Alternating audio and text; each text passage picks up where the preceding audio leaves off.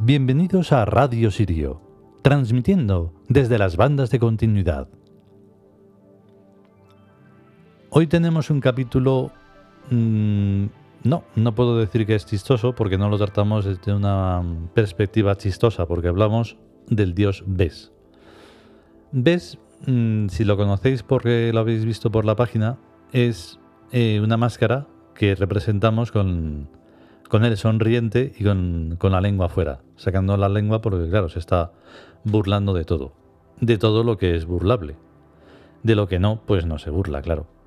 Pero hasta de lo más excelso uno se puede burlar porque puede hacerlo con cierta gracia y con, y con el respeto debido, claro. Porque si no, siempre se cae en el dramatismo. Y ves de lo que se trata siempre es de desdramatizar, que es lo más importante que hay que hacer en la vida. Si no, solo hay que echar un vistazo a cómo está todo y veremos el ayayay por todas partes y el holgorio también y la locura plena, claro. Vamos con el capítulo, va.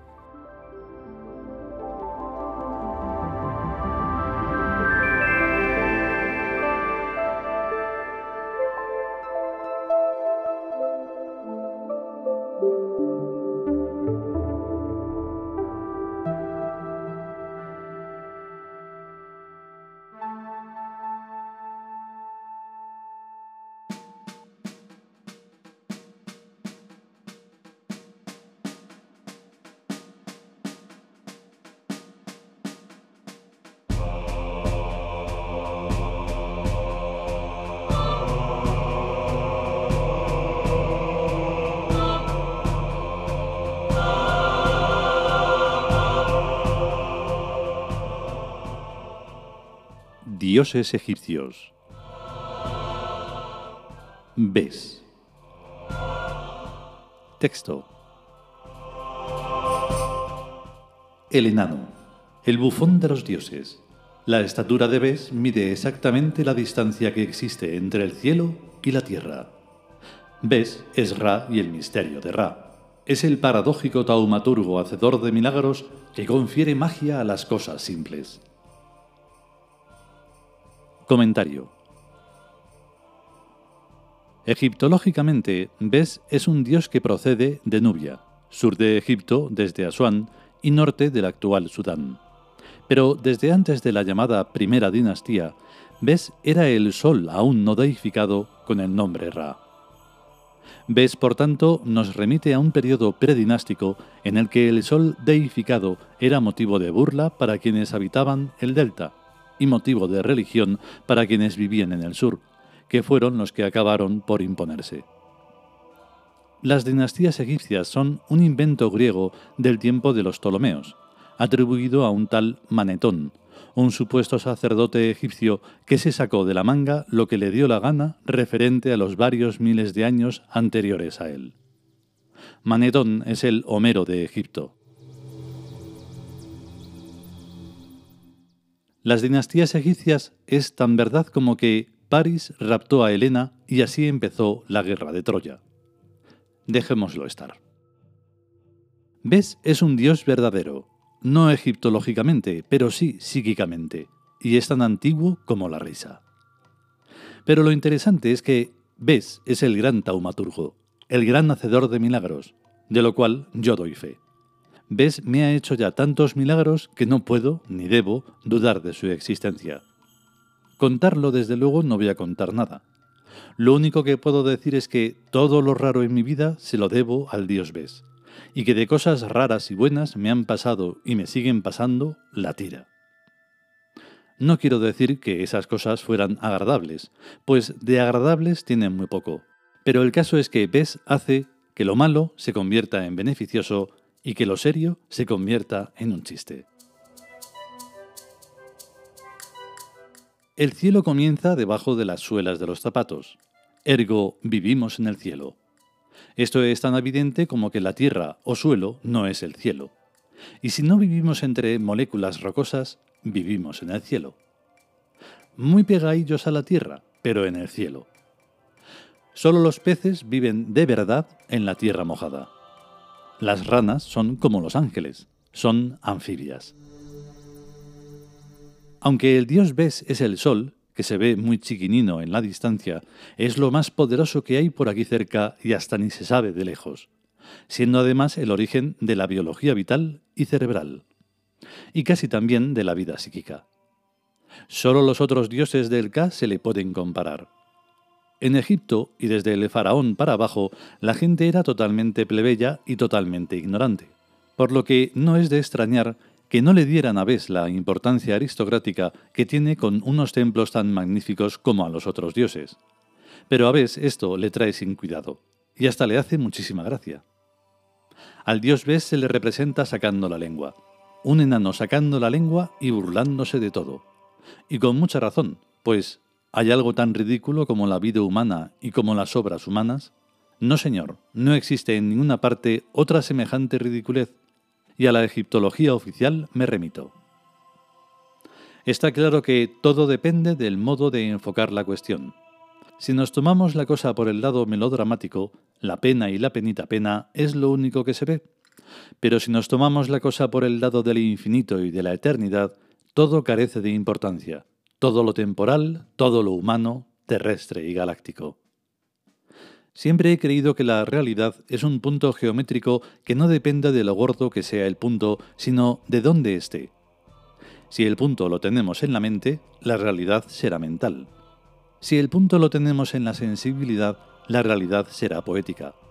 Si el punto lo tenemos en todo el cuerpo, la realidad será corporalista y grosera. Si el punto lo tenemos en lo divinamente mágico y misterioso del ello mismo, la realidad será lo que queramos que sea. Matemáticamente, el universo no tiene diámetro, pues si lo tuviera mediría cero, ya que va de la nada hasta la nada, y n menos n es igual a cero.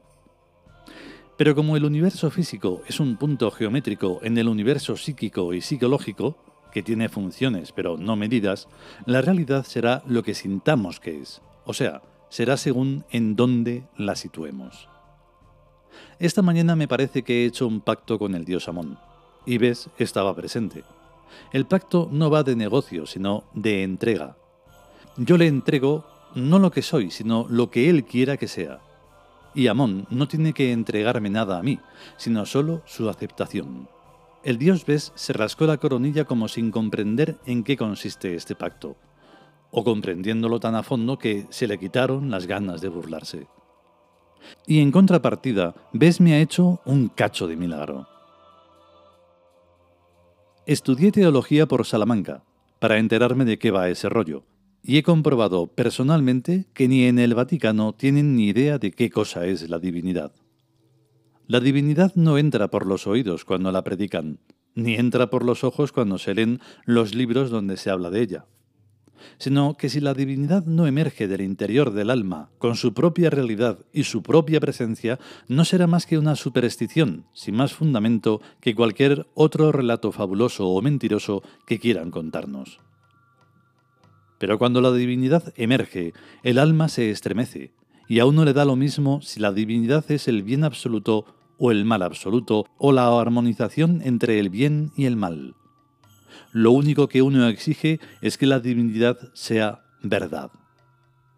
He comprobado que la divinidad no es el bien absoluto, y que tampoco es el mal absoluto, pues en mi vida me ocurren cosas buenas y cosas malas, pero armonizadas de tal modo que no hay mal que por bien no venga. Si yo le fallo, la divinidad parece fallarme. Si yo le soy fiel, la divinidad me es fiel. Pero, ¿fiel a qué debo serle a la divinidad? fiel a lo que profundamente me muestre, fiel a lo que su voluntad me muestre que desea que sea, fiel a su presencia, fiel a sus sorprendentes regalos, fiel a su contacto divino y a su aceptación de lo que sea que yo deba ser. El dios Amón no me aceptará si yo no soy de su agrado y yo no puedo saber cómo debo ser para serle agradable si Él no me lleva a las situaciones vitales en las cuales, y a pesar de todas mis posibles sorpresas, yo doy la talla de lo que el dios Amón me proponga ser y hacer. A primera vista, esto podría parecer ser terrorífico, pero si uno cree en la omnipotencia del amor divino, da igual lo que el amor divino le agrade que uno sea y que uno haga en su vida. Ahora ves, está sonriendo.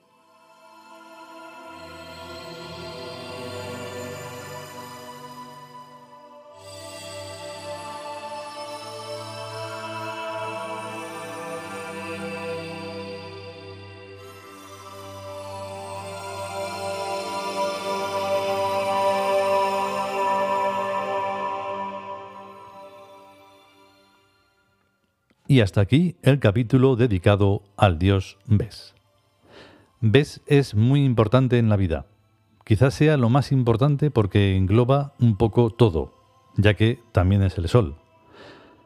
Pero hay una cosa que, claro, por desgracia, como no hemos hablado de ello, hemos escrito sobre ello, que es el Tawin, y Bes siempre está en el recuadro 6, que es el del amor, para precisamente lo que hemos dicho al principio, lo de desdramatizar, que es verdaderamente lo más importante. En fin, si podemos y sobre todo si queremos, seguiremos adelante con los capítulos de los dioses egipcios. Que tengáis un gran día y hasta luego. Chao.